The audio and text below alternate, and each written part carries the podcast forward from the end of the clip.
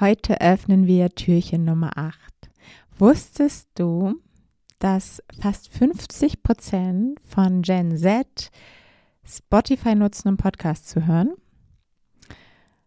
Und bei Millennials sind es schon nur noch 24 Prozent, die Spotify nutzen. Und bei Generation X sind es sogar nur noch 17 Prozent, denn die präferieren Apple Podcast. Sprich, bei Apple Podcast hast du die eher ältere Zielgruppe und bei Spotify hast du die eher jüngere Zielgruppe. Je jünger du bist, umso eher hörst du wahrscheinlich deinen Podcast bei Spotify. By the way, ich höre auch meinen Podcast bei Spotify. Also müsste ich auch noch sehr jung sein. Aber was sagt uns das eigentlich? Ja, dass unsere Hörer und Hörerinnen sich selber aussuchen, wo sie ihren Podcast hören. Und die Frage ist jetzt nur, hast du deinen Podcast auf die Player optimiert, wo deine Hörer und Hörerinnen deinen Podcast hauptsächlich hören? Wir tendieren sehr schnell dazu, dass wir einfach nur da gucken, wo wir selber unsere Podcasts hören.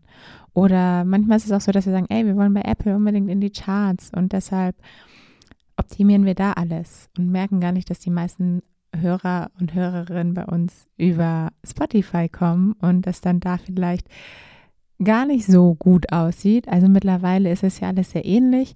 Trotzdem, auch wenn du deinen deinen Podcast promotest, welche Links setzt du drunter?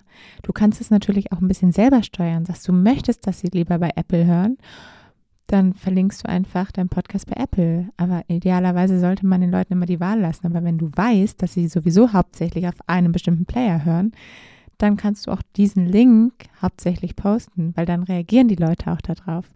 Hast du dir darüber schon mal Gedanken gemacht? Schau vielleicht einfach mal bei, okay, wenn du bei Spotify für Podcaster schaust und da nach dem Alter guckst, dann werden es wahrscheinlich sowieso nur die Spotify, oder was heißt wahrscheinlich, es werden nur die Spotify-Hörer sein.